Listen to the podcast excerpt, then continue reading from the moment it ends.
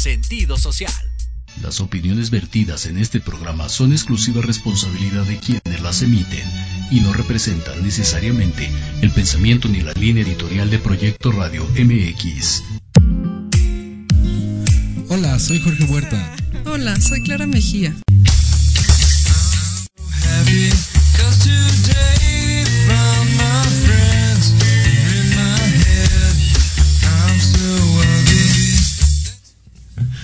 Hola, ¿qué tal? Buenas noches. Estos Los Ratones Viejos. Eh, soy Jorge Huerta, conmigo como siempre Clara Mejía. Hola Clara, ¿cómo estás? Hola Jorge, bien, ¿y tú?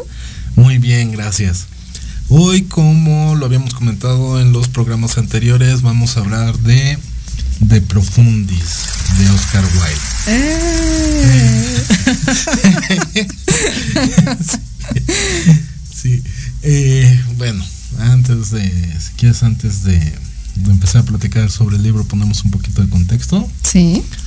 Eh, de Profundis. eh, eh, bueno, Oscar Wilde, pues como la mayoría de la gente sabe, es un escritor escocés, ¿era? Irlandés. Irlandés, ¿no? Que hacía su obra sobre todo en, en Inglaterra, Ajá. ¿no? Incluso fue, fue antes como de que se anexara, ¿no? Este, y bueno, que se anexara totalmente Escocia al Reino Unido. Y este, hacía su obra en Inglaterra, era dramaturgo, poeta, eh, era un genio, ¿no?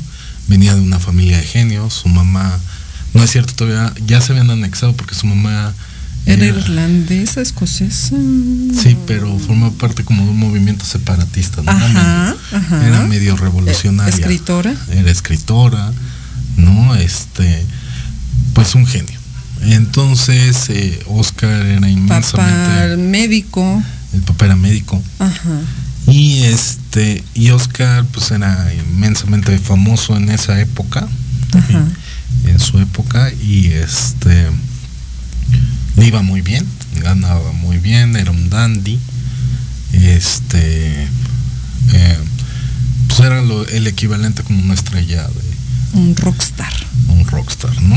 Ajá. Eh, y entonces, para su desgracia, conoce a, a Busy, ¿no? Ajá. Alfred Douglas. Douglas. Ajá.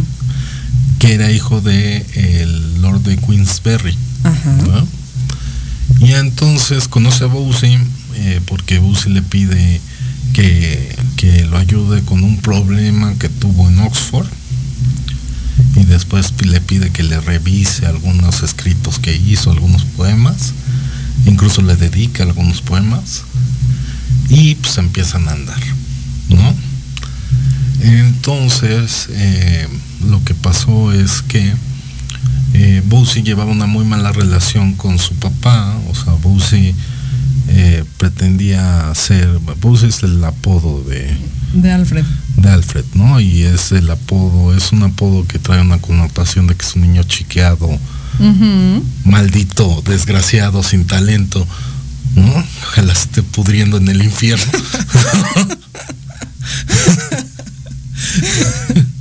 y entonces, eh, eh, bueno, era su apodo Bowsy, ¿no? De manda más. Entonces conoce a Bowsy y empiezan a andar. Y eh, él llevaba una muy mala relación con su papá. Su papá es en realidad el inventor de las reglas del boxeo moderno.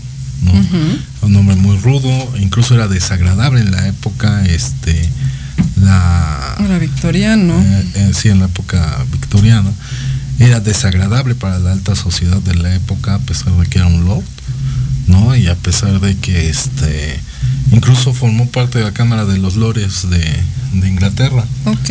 ¿no? Y este y, estuvo un mandato, lo quisieron poner por un segundo mandato y no lo aceptó porque tenía que, que jurar eh, por Dios, eh, pues ya sabes, proteger a la nación y todo eso.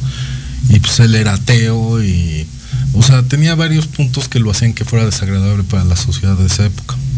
Entonces se llevaba muy mal con Alfred. eh, yo me imagino que tenía mucho que ver la homosexualidad de Alfred, Ajá. ¿no? Ajá. Eh, porque pues él era un macho rudo, ¿no? Y entonces eh, empieza a andar con Oscar y pues prácticamente se convierte en un mantenido de Oscar, ¿no? O sea, Oscar... Su entenado. Ajá. Ajá. No, pero además de eso, o sea, como lo narra en el libro, parece que Busy en realidad lo que se interesaba era en la fama y el dinero de Un vividor. un vividor, desgraciado, ¿no? Entonces, eh, sí me oigo bien, Eh, creo que no. ¿Sí? Ah, ok. Entonces eh, empiezan a andar, duran más o menos tres años juntos. Y eh, un día, pues evidentemente había rumores de que tenían una relación homosexual. Y un día el, el papá de, de Bowsy eh, eh, le deja una tarjeta de visita en un restaurante a, a este A Oscar. a Oscar que dice para Oscar Wilde quien se precia de ser un, un pervertido, ¿no? Eh, refiriéndose a su homosexualidad. Sí. Entonces Bowsy se enoja, hace berrinche, etcétera, etcétera, y logra convencer a Oscar de que hay que demandar a su papá por difamación. Porque lo quería ver en el banquillo. Lo, Lo quería quería ver- sí, hundir. quería una, la venganza contra el papá autoritario y cruel, ¿no? Entonces lo, lo, lo convence, incluso le dice, toda mi familia te va a apoyar, todos lo odiamos. Oscar eh, presenta su demanda por difamación y eh, le, llega un momento donde le dicen, oye, pues sabes que si hay testimoniales de varios prostitutos que estuvieron contigo, ¿no? Y te vas a meter en un tema, ¿no? Entonces Oscar, este acaba como retirando la demanda, pero pues ya estaba en el pleito, ¿no?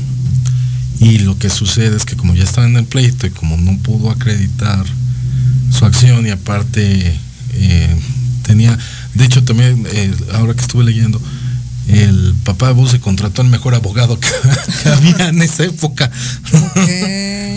Entonces logran como revertirle el juicio a, a Oscar, eh, así de que una cosa muy rara de, pues a ver, yo no te difamé porque yo no dije que fueras un pervertido, yo dije que tú te precias de ser un pervertido.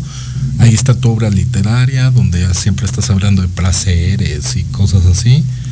Este, Y los testimoniales. y las al final las testimonias ni siquiera se desahogan. Ok. ¿no? Y dice, entonces, pues ahora tú tienes la obligación de probar de que, eh, de que tu acción era, era cierta. Y eso se me hizo muy curioso porque en Inglaterra a la fecha así funciona. O sea, de hecho hace poco eh, condenaron a un negacionista del holocausto Ajá. porque él pensando que funcionaba como en Estados Unidos dijo el holocausto no existe, Ajá. ¿no? Y el otro tiene que probar que sí existió. Ajá. Pero como lo demandaron en Inglaterra, en Inglaterra es al revés. Es, ah, tú dices que no existe, pues aquí está todo este acervo de que de estudios de que sí existe. Sí. Entonces tú eres el que traes la carga de la prueba. Entonces más o menos algo así le pasó a Oscar. Y eh, finalmente pues, la homosexualidad y la sodomía, como le llamaban, Penadísima. estaba penada y lo meten dos años a la cárcel, eh, a la cárcel de Reading, ¿no? Y en la cárcel de Reading le escribe una carta, que es este libro de Profundis, ¿no? Eh,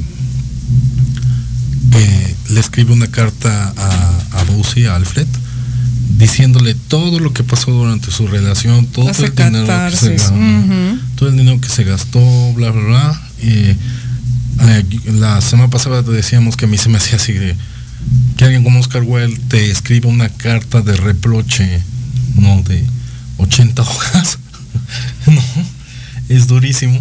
Pero estuve viendo ahí varias opiniones de que en realidad no se trata de reproche. Eh, Mucha gente dice lo que tú dices, que se trata de una, más bien de una catarsis, de una forma de catarsis. sí. Y pues esa es la historia, ¿no? Le escribe esta carta, Ajá. se llama Epístola a Lord Alfred Douglas. Eh, después cuando se publicó le llamaron De Profundis, que es un salmo, Ajá. ¿no? Que es De Profundis Grammatea Te domine, ¿no? De la profundidad, desde la profundidad te, te, llamo, Señor, ¿no? Y después en alguna parte pues se refiere así de como las bulas papales, que son como los decretos papales, y ni, siempre tienen un título, eh, vamos a decir que es la, la epístola in carcerim et vinculis, ¿no? Ajá. Porque Oscar era terriblemente culto, leía la Biblia en griego antiguo. Sí, sí, sí. Y todo eso, y el libro incluso trae referencias a muchos en- escritores. sí. eh, o sea, él desde la preparatoria, pues prácticamente ya había leído todos los clásicos y además los conocía perfectamente. Pues, eh, ya había escrito sus obras de teatro, o sea, era lo máximo. No, además ¿No? tener de contemporáneo este a Carroll, a Dickens, o sea, Sí. Bram Stoker, o sea, no es cualquier cosita. Sí, porque aparte incluso en algún momento, como pierde el juicio, le lo condena al pago de los gastos y costas. Ajá. y no tiene para pagarlos porque ya nadie lo quiere, o sea, toda la sociedad le dio la espalda, todo el mundo, ay, es un pervertido, Ajá, ña, ña, ña". ajá. entonces le dieron la espalda y ya no podía vender sus obras ni nada así, entonces lo embargaron Sí. y en algún momento eh, de, de la, en, eh, dentro de la carta que le escribe a Bulsey dice, oye, es que vendieron mis libros en creo que 700 Ajá, libras ajá. y este pues había muchos de sus contemporáneos Ajá. que han pasado a la posteridad él tenía muchos libros de ellos eh, autografiados ajá, y dedicados ajá. no pero en fin esa es más o menos la historia este si quieres empezamos a platicar qué te pareció Mira, te lo diré así. ¡Wow! ¡Wow! ¡Wow! ¿Sí te gustó? Me Yo pensé que no te había gustado. fascinó. No te quería decir nada.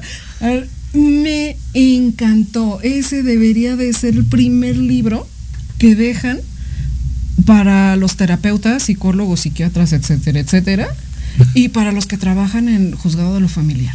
Qué buen libro, qué bruto, Sí. qué, bu- pero qué bruto, me voló la cabeza. Fíjate que yo lo leí hace muchos años, hace como unos 25 años, 30 Ajá. años.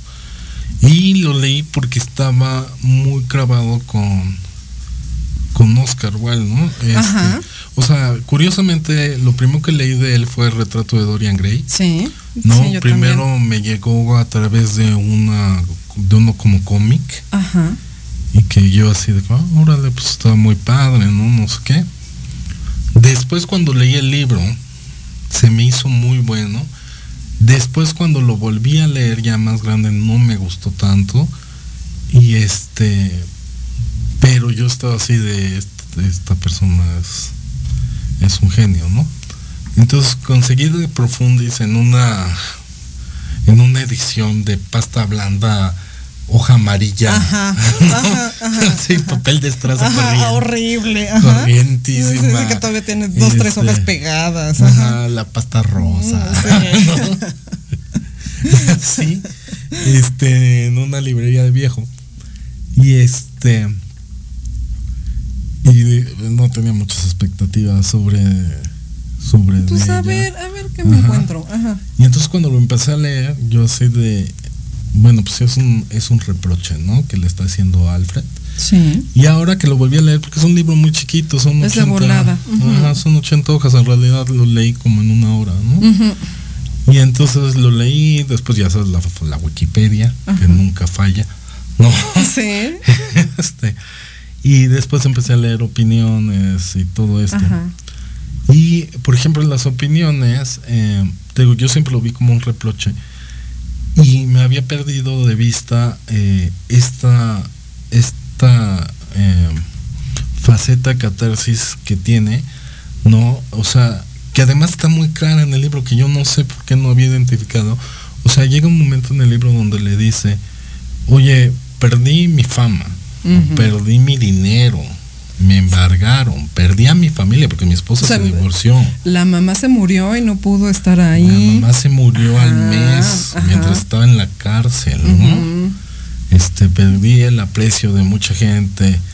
eh, prácticamente toda la sociedad ya me dio la espalda. Acabaste conmigo. Acabaste conmigo, ¿no? Y yo solo fui un peón en un pleito que tú tenías con tu papá. Dice, y además siempre supe que yo era la cabeza de turco en ese pleito. Ajá. Y sin embargo no me he permitido dejar de amarte. ¿No? Pero, Ay. pero aparte es, no puedo permitirme eh, dejar, no puedo permitirme eh, dejar de amarte porque entonces todo esto quedaría sin sentido. ¿no? Exacto. Y entonces le dice, um, le dice algo así como el amor viene de la imaginación y por eso encuentras las cosas bellas crece Sí, en la sí, belleza. Sí. Y si tú solo sabes de odio porque pues eres un escuincle imbécil, ¿no? Sí. Chillón. y Manipulador, caprichoso. manipulador y guapo, ¿no? ¿Viste fotos de... Sí, sí lo vi. O sea, era guapo. Era guapo, pero estaba más guapo Oscar Wilde. Mira, es que era grandote y estaba fuerte y todo eso, ¿no? Pero bueno, la cosa es que la vestimenta, todo. Y, es brutal ese libro. De, ver, de verdad, para decir, híjole, este, seguramente mucha gente va, va- va a la terapia y, y quiere decir muchas cosas y cuando quieres decir muchas cosas y tienes muchos sentimientos, terminas diciendo uga, uga. O sea, y no, no te sale más. Sí. Y ese cuate, Pues era un genio. wow. O sea, ¿qué no dice en esa carta, no? Con la, con la alquimia de tu odio, no me acuerdo exactamente cómo decía, pero con la alquimia de, de tu odio pudiste transformar la este tus rencores en ira o algo así y entonces cómo te fuiste transformando en un monstruo que, que- que odiaba a tu papá o sea, ¿qué? Sí. Y, y aquel que eh, el que puede, el que está enamorado puede ver las lo que está escrito en la estrella más remota, pero tú con tus odios no alcanzas a ver Solo lo que hay en el jardín marchito y tapiado de tus malditos deseos vulgares. Sí. No. Sí, nada más- Rata infeliz. Nada más le faltó decirle perra. Hanem, ¿qué- ¿Dónde dice rata de dos patas? Sí. Sí. Está brutal. Sí, esa parte está brutal porque eh, en esta parte que está comentando Clara, eh, lo que él le señala es poco después de la parte de la, el amor proviene de la imaginación, Sí, ¿no? sí. Y todo esto, que también trae como un reproche hacia sí mismo, diciendo yo te idealicé, ¿no? Ajá. A pesar de que yo sabía. Y no solo lo sabía, me lo dijo tu mamá. Sí, tu mamá me dijo, es un escuincle idiota, ¿no? Este, Convenenciero, manipulador, eh. Gastador, bueno, despilfarrador, pues, Ajá. ¿no? Todo eso, este, y le dice, y de todas maneras, eh, Caí. caí, dice, y entonces, eh, bueno, hace toda una explicación. Te digo que em, en el retrato de Dorian Gray, a manera Ajá. de prefacio, eh, en algunas ediciones han puesto em, una elegía a la belleza. ¿no? Que es como un pequeño ensayo de, de, de, de este sobre la belleza. Y entonces en, e- en esa elegía lo que dice Oscar es, eh, bueno, el hombre tiene que buscar la belleza y la belleza tiene que transformar al hombre. Ajá. No, no te puedes vanagloriar de algo útil, sino te tienes que vanagloriar de algo bello, etcétera, etcétera. Y entonces lo que lo que veo aquí es que eh, Oscar dice así como de, y sin embargo yo me di cuenta, ¿no? Porque ya no podía crear, porque estaba dedicado al 100%. A ti, y me A estabas ti. exprimiendo, ya Me ni estaba, exprimiendo. ni siquiera estaba en mi casa con mi hermoso llamado hijo, que como lo extraño y gracias a ti, rata infeliz, Ya lo perdí. ya lo perdí. Ajá.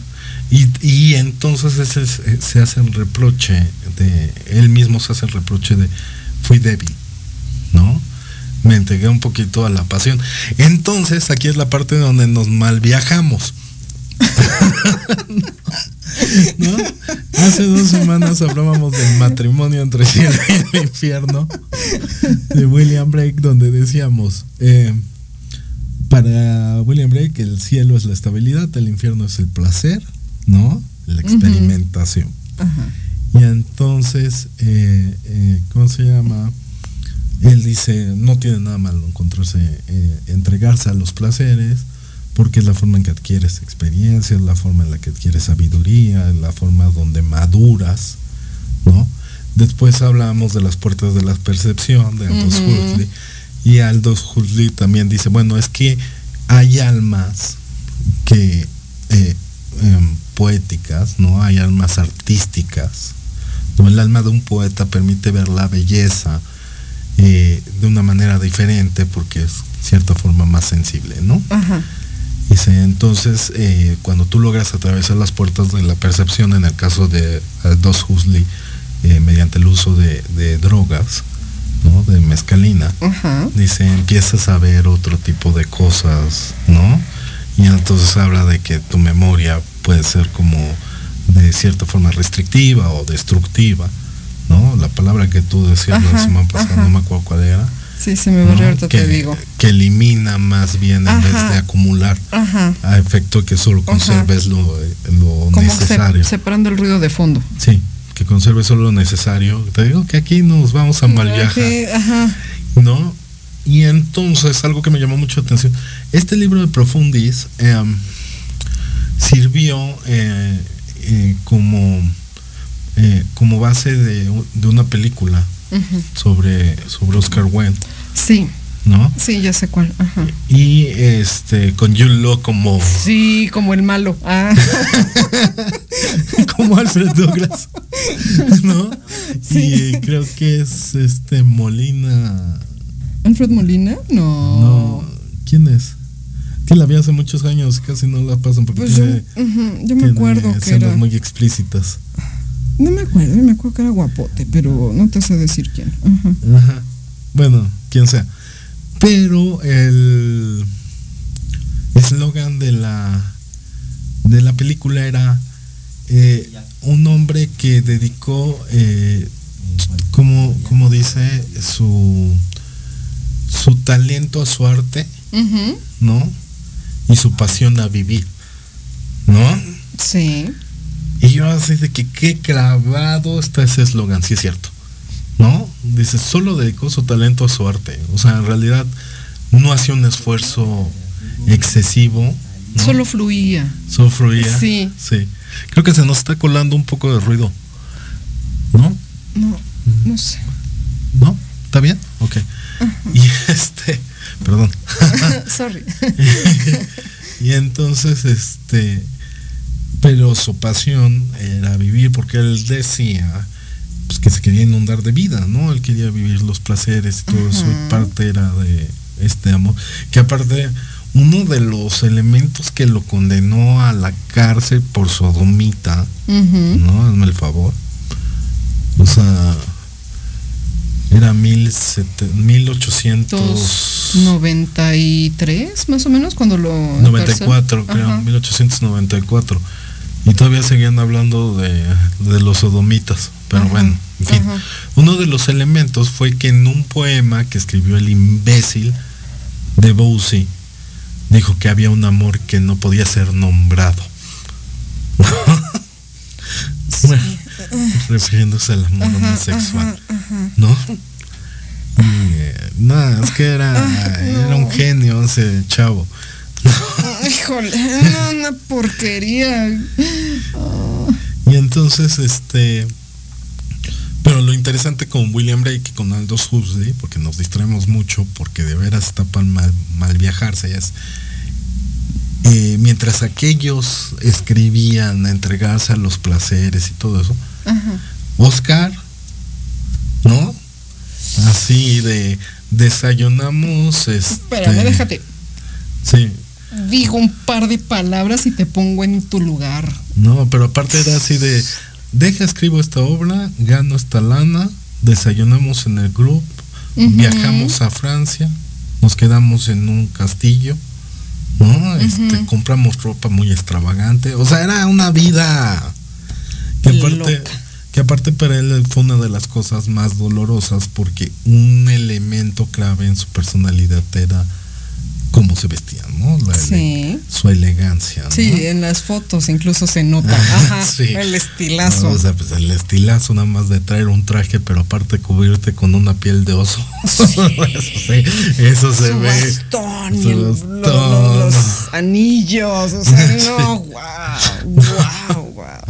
No, era, era padrísimo.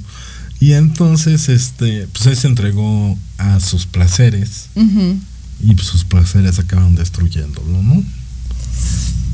¿No crees que es como un poquito de contraposición? O sea, porque William Blake Es que ni siquiera creo que hayan sido sus placeres lo que lo destruyeron, fueron los placeres del otro.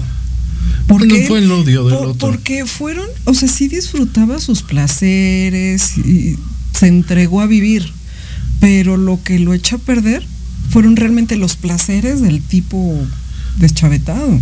de, de. Sí. O sea, en realidad él pues, tenía una posición acomodada Sí. por herencia y Sí. por derecho propio. Sí. ¿no? Eh, en ese momento ya había eh, ya había puesto en escena eh, eh, la de Ernesto, es que cómo se llama en español. La importancia de la importancia de llamarse Ernesto. Sí, ¿no? sí. Sí, ah, que es un juego de palabras porque en inglés Ernos suena como a serio, ¿no?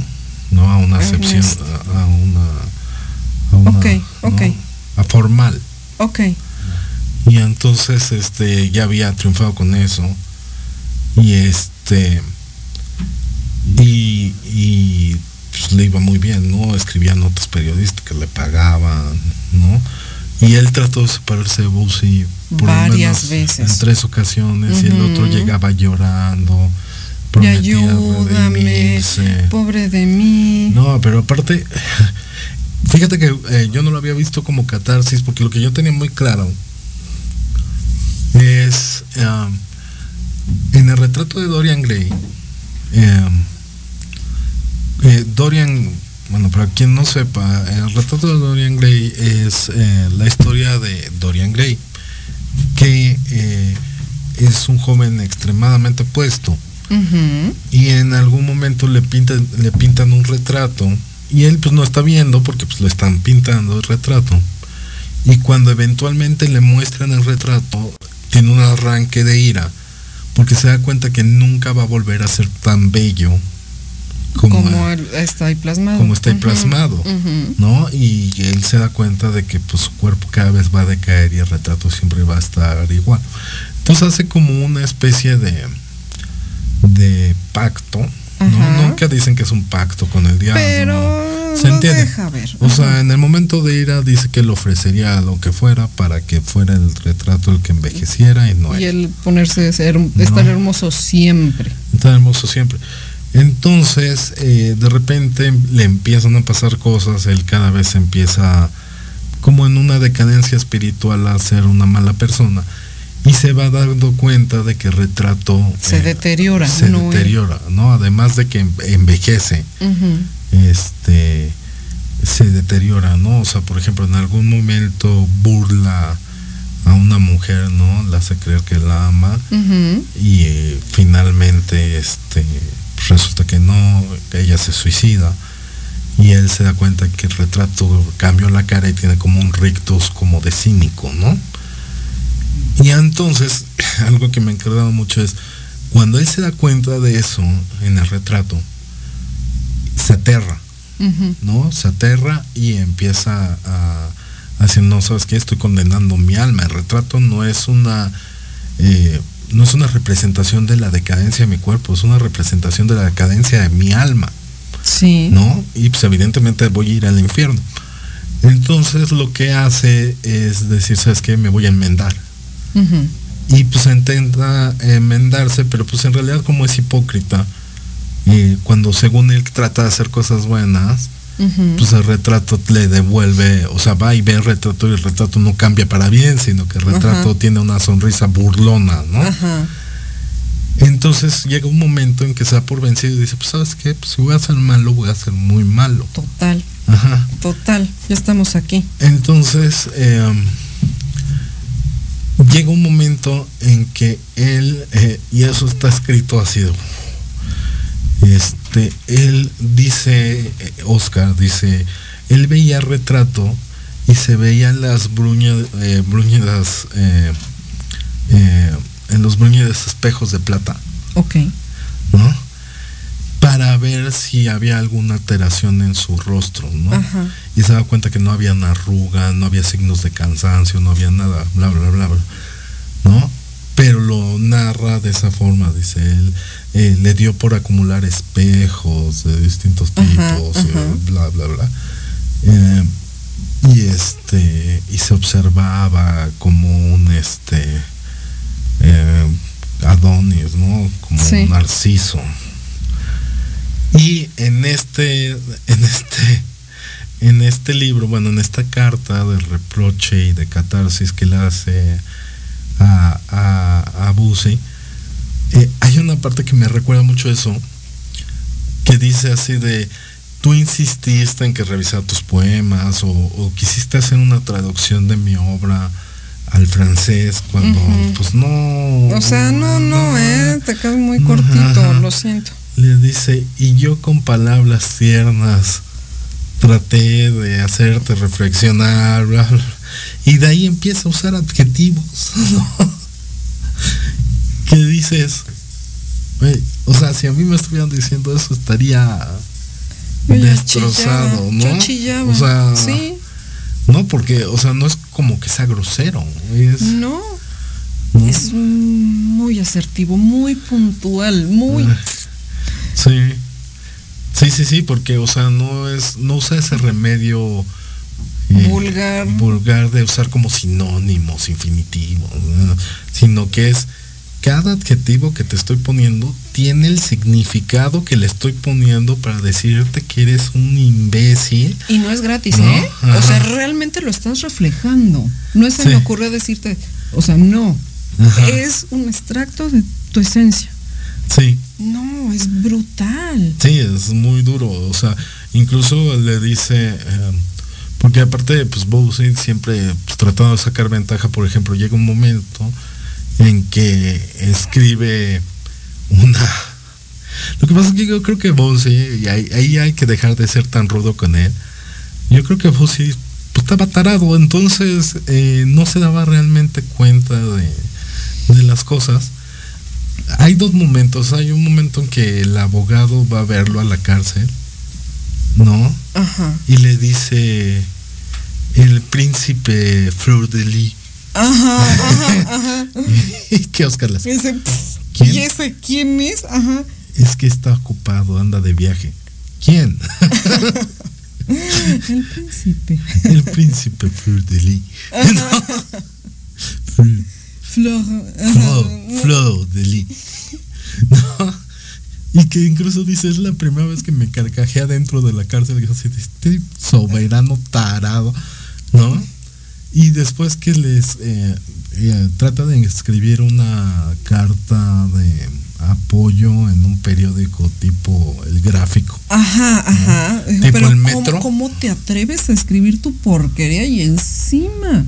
Encima en esa cochinada de, de- de periódico. periódico. Y para colmo no te esperaste, tenía que ser en el peor momento. Sí. O sea, todo mal. Ah, sí, porque ese, ah, bueno, más bien en ese momento eh, Oscar le, le escribe una carta de oye, no andes escribiendo estupideces. Ajá. Y entonces este va y se queja con su mamá y llora. O sea, se queja con su mamá, ¿no?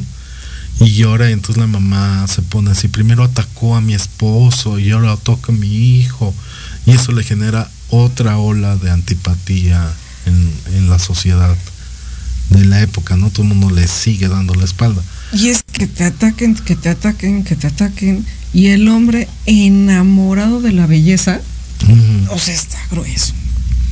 Sí, y después este quiere escribir una serie de poemas y dedicárselo y publicarlo en, en una revista francesa.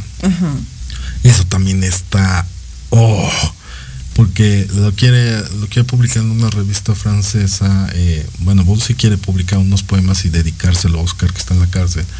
Y Oscar prohíbe que se que se publique eso, porque además quiere publicar extractos de sus cartas, ¿no? Sí. Y le dice, tú le vas a ir a los a hablar a los franceses de mí, güey. ¿No? De mí que era un ídolo allá, o sea, que la gente se peleaba por ver mis cosas, ¿no? Que han hecho estudios sobre mi obra. ¿Y tú qué? ¿No? Este eso también se me hizo así como de muy bajo de voz y pues es que a mí me llama mucho la atención cómo, cómo está realmente herido, diciendo, oye, tú te sentías mal como que tenías gripita, no te vaya a dar el aire, y entonces voy, te pongo en una super habitación, te doy el mejor hospedaje, te traigo uvas de no sé dónde, te, contrata a tus criados. O sea, tengo todo para ti porque el pobre este, está un poquito indispuesto. Resulta que te largas, pero bueno, al día siguiente que me vienes a ver, no sé qué, me, me dice el doctor que gracias ya me contagiaste influenza. Ahora yo soy el que estoy mal, pero como tú ya te largaste, me mandan a la peor habitación, estoy solo, me estoy muriendo, no hay quien me acerque un plato de sopa, me lleva el diablo. ¿Y tú? Nada. Ah, pero el Señor sí llega, o sea, después de que te tengo aquí, el Señor llega a reclamarme. Ay, pues ya vine. Y vine porque me dejaste una carta de reproche que porque no había venido. dices, oye, o sea, no existe ni un gramo de, de sensatez, agradecimiento, empatía, algo. No, que de hecho es algo que que creo que tiene que ver con lo que decías hace rato y que debería de ser más objeto de estudio este libro. Esa parte, por ejemplo, se me hace muy interesante porque es, em, es evidente que tú para él eres una herramienta, eres dinero, eres... Sí. No eres la fama, pero no siente, no siente algo por ti, ¿no? Y entonces yo creo que eso es algo común, o sea, mucha gente em, siento que, que, acude a psicólogo, cosas así, diciendo, oye, pues es que yo no soy tan significativo para las demás personas, ¿no? Y es así como ah, esta reticencia a conseguir ayuda de ir al psicólogo, cosas así, que tiene a veces la gente diciendo, no, pues yo no estoy loco, es así de que, oye, pues Oscar no estaba loco, Oscar era un genio. Ajá. ¿No? Que, yo veo muy difícil que haya otro así. Y este. Y sin embargo cayó en esa codependencia. Entonces, pues si le pasó a. A cualquier mortal le puede, pasar, a cualquier mortal, ¿no? Digo, eso se me hace interesante. Algo que también se me hace interesante es, por ejemplo, eh, y, es algo que yo he comentado desde la primera vez que, leía Wilde en la, en la prepa, ¿no? Este. No sé si Oscar Wilde es un símbolo eh, para la comunidad LGBTIQ. Y todos los. Más. ¿no? Si lo estoy diciendo mal, perdón. Perdón, ajá. No, no sé. Ajá, pero eh, ese contexto estamos mencionando, pues. No, o sea, porque yo pensaría que debería ser como un estandarte. También lo pensaría. No, o sea, era un genio. Se defendió en su época. Sufrió eh, un castigo injusto. O sea, prácticamente es un mártir, ¿no? No, pero, o sea, además es consciente, como pocos, al estar tan docto. Lo mal que está la estructura, por eso te digo como que, perdón, ¿eh? pero todos los estudiantes de derecho deberían agarrar ese libro el primer día, porque de alguna manera te refleja el malestar que tiene una persona educada respecto al proceso legal que está pasando. Oye, yo tengo esta vida y tengo esto y tengo esto, ¿y cómo es posible que todo el aparato este burocrático me esté comiendo de esta manera? O sea, bueno, es que dije, espérame tantito. Es que te, ahí te metiste en un tema que yo he discutido mucho de este libro desde estaba en la prepa, y, más cuando estuve en la universidad, yo, pues, yo estudié Derecho. Entonces algo que que, que yo decía es, eh, el derecho, yo creo, ¿no? Con la poca o mucha experiencia que pudiera tener, en el derecho las cosas no funcionan como la gente normalmente cree que funcionan. ¿no? O sea, yo creo que en el derecho, eh, vamos, tú no puedes conocer la, verdad histórica de nada, a menos que haya estado presente cuando aconteció un hecho. Incluso en ese caso también podría ser que no conocías la verdad histórica, porque puede ser que estás sesgado, puede ser que no viste bien, ¿no? O sea, puede ser cualquier cosa, Entonces, el derecho busca en una parte la verdad histórica y en una parte la verdad legal. Y para eso se llega de información y de pruebas, ¿no? Sí. Y después se juzga y la verdad que resulta pues es la verdad legal. Entonces, hasta donde tengo entendido, cuando tú, eh, a ti te acusan, por ejemplo, de un delito, ¿no? Eh, tú dices, ¿sabes que Yo no cometí ese delito. ¿Por qué no lo cometiste? Porque no estaba ahí, porque no me encontraron el arma, porque no me encontraron el producto del delito, ¿no? O sea, no se acredita la responsabilidad o la materialidad, ¿no? El objeto de, del delito, ¿no? O el cuerpo del delito. y entonces, las pruebas que tú das para desvirtuar una acusación tienen que ser idóneas y tienen que ser especialmente aplicables al hecho que te imputan. Sí. ¿No? Entonces, por ejemplo, eh, en algunas referencias que he encontrado en el juicio de Wilde, que pobrecito eso me dio ternura y tristeza y, todo eso. Eh, cuando lo están cuestionando le dicen, oye, este, Busi te escribió un poema que el último párrafo eh, dice, es el amor que no, que no tiene nombre, ¿no? El amor que no puede ser nombrado. Nosotros suponemos que se refiere a, una, a un amor homosexual, ¿no? Sí o no. Entonces las posibles respuestas eran sí, no, o quién sabe que haya pesado Bolsi cuando escribió eso, porque me preguntan a mí, pregúntenle a él, Ajá. ¿no? Ajá. Y Oscar no dio ninguna de esas respuestas. Oscar empezó a decir así, supongo que se refiere a un amor muy dulce, a un amor más suave, al amor que existe entre un maestro y su alumno. No, ajá, ajá, O sea, se desbordó en la belleza y empezó a dar respuestas que no iban. Y entonces, este, eh, eh, entró un tutor y su aprendiz, ¿no? Y lo que le aplicaban fue el pues la clásica de la justicia de pues, nada más te preguntamos sí o no. entonces, como no contestaste sí o no, pues entendemos que te estás negando a responder la pregunta, entonces pues la ley tiene eh, tiene dispuesto que cuando alguien se niega una, a responder una pregunta porque está ocultando la verdad y se tiene por eh, contestada en sentido afirmativo. Es que eso lo entiendo como parte del aparato burocrático, digamos, del, de cómo funciona la justicia en donde tú estás de parte del acusado, del demandante, lo que quieras. Pero cuando tú eres un triste mortal y te sentan en el banquillo. Es que ese es el tema. Dices, paso mecha.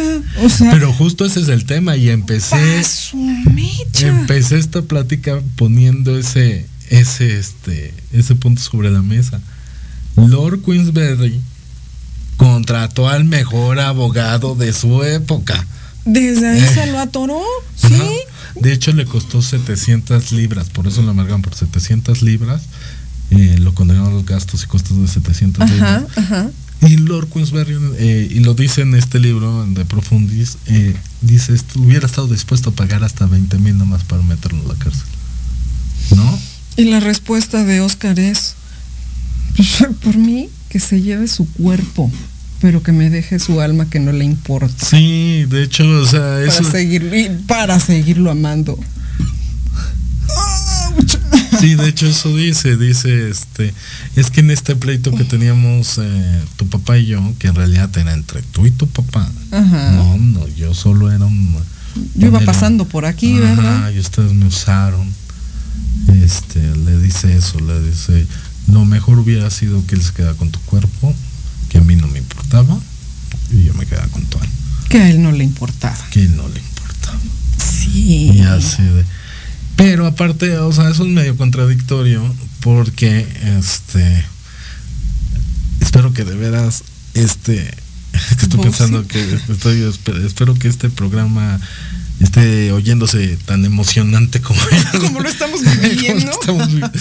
Pero eso es medio contradictorio porque este hay partes donde él le dice, bueno, pues tú estás lleno de odio y el odio no te permite, no permite a tu alma crecer.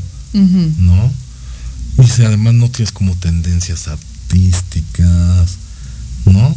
Incluso hay una parte donde le dice, mi talento y mi, y mi alma debería de haber estado rodeada de seres iguales a, a mí y ahí hubiera crecido. Tú lo anquilosaste, ¿no? Tú lo hiciste más pequeño.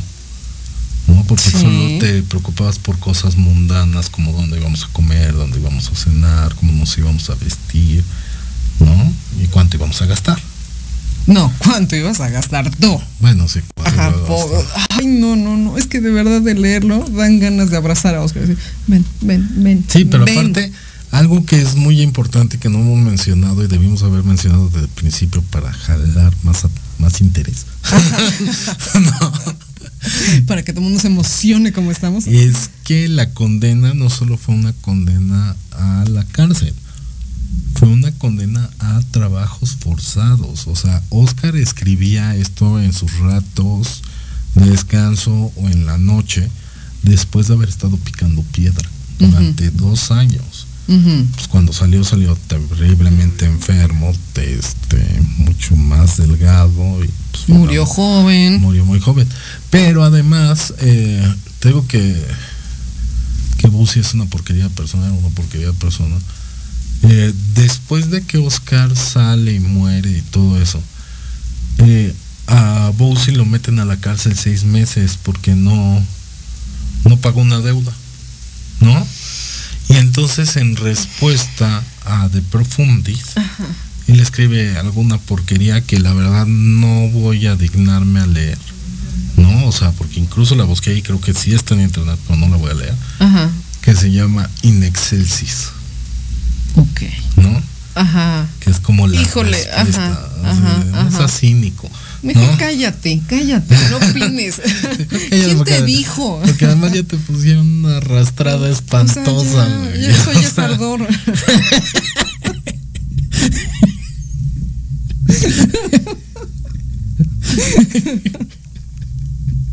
Qué tonta eres. Entonces, pero te digo, este, luego compara a Oscar su sufrimiento con el de Cristo. Ajá. De ahí el encarcelamiento también, ¿no? De- de El tratar de, de- de recuperar la figura de, de Dios y me caen gordos los sacerdotes y todo lo que la estructura que conlleva, pero pues Dios lo podemos rescatar y entonces puede ser como un eh, una tablita de salvación y yo Sí. creo y de ahí se empieza a aferrar. Yo siento Sí. que de ahí este le baja el enojo. No lo suelta, pero se empieza a Busca relajar. resignación, ¿no? Sí. Sí, eso es, eso es muy interesante también. Eh, eh, hay que leer el libro, o sea, de veras es un libro maravilloso. Buen. Pero, o sea, es que te digo que todo él, cada frase es lapidaria, es no puntual, y es hermosa, o sea, es... No, eh, es, es que es brutal. Yo, ¿sabes cuándo leí a Oscar Wilde la primera vez? A los seis años, con El Príncipe Feliz. Y Mm. chillé amargamente. O sea, desde entonces tengo cierta imagen de Oscar Wilde. Es, es brutal. No, es que Es yo, brutal. yo leí primero Dorian Gray y después leí La importancia de llamarse Ernesto. Ajá. Y a la fecha, fíjate que es algo que yo creo que por eso, no sé, yo creo que por eso no le caigo bien a la gente. ¿verdad? No, este, eh, en la importancia de, de llamarse Ernesto, eh, este Ernest está enamorado de Caroline. Pero él es pobre, es una historia como de enredos. Entonces la mamá de la muchacha que él pretende, no, no recuerdo bien si esos son los nombres, si es, es que son dos parejas. Pero la muchacha que uno de ellos pretende, la mamá llega y le empieza a preguntar como qué propiedades tiene, no sé qué. Y le dice, ¿fumas? Y él dice, sí. Y ella le dice, me parece bien, en esta época un hombre debe tener una profesión. O sea, refiriéndose a fumar. Ok, ajá. Y yo desde, creo que desde la secundaria que fumo porque empezó a fumar en primera secundaria. sí, sí. ¿Fumas? Sí, porque un hombre debe tener una, profesión? Y nadie, o sea, todo mundo, la, la referencia. Todo, el mundo se queda así. Ajá. Y yo, jaja.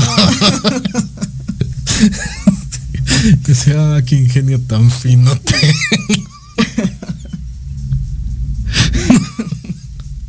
y nunca ha funcionado para romper el hielo. y entonces te digo, es un libro que deben de leer. Este. Eh, esta parte donde lo que decía, ¿no? Yo soy el, el príncipe Fleur de. Y que le dice. Y en ese momento me di cuenta que tú este, piensas, a este momento siente, sigues pensando que eres el príncipe encantador de una comedia, ¿no? Cuando en realidad eres el villano de esta tragedia, que además ni siquiera es una tragedia poética, es una tragedia patética. Sí. Así de. ¡Oh! Ven, Oscar, ven, Oscar. Sí, así de. Tómala, ah. perro. no, es que ¿Cuántas veces no quisiste decirle a alguien? No, pero ¿tú crees que alguien te va a entender si le dices? No, no, no. Has convertido mi comedia en tragedia. No, no, y después, porque después de eso viene la parte que tú decías, así, la imaginación te hace ver hasta la estrella más lejana y no sé qué, pero tú solo ves el jardín marchito de tu odio, Ajá. ¿no? O sea, suena como de folletín, suena como de radionovela, pero en la lectura no suena cursi. No, suena cursi ni. Suena brutal. No suena cursi ni exagerado. Demoledor. O sea, porque aparte tú lo ves y ni siquiera tiene párrafos. Es. Corrido. 80 páginas corridas sin espacio. Y en una horita te lo avientas y se te pasa así como. Sí. Y además siento lo que decía la semana pasada que me pasa un poco como. Como con las canciones de Bob Dylan, que se ve como de Ahorita si me peleo a alguien le voy a dejar ir una réplica. Sí, ahorita. Ajá, ajá, ajá, Y pues no. No, no, no, no es tan sencillo. No, Pero en fin, ya se nos acaba el tiempo. Eh, traten de leer el libro. Muchas gracias por escucharnos. Esto fue Los Ratones Viejos. Muchas gracias, Clarita. Ay, un gustazo, de verdad. Hasta luego. Nos vemos el próximo viernes. Bye.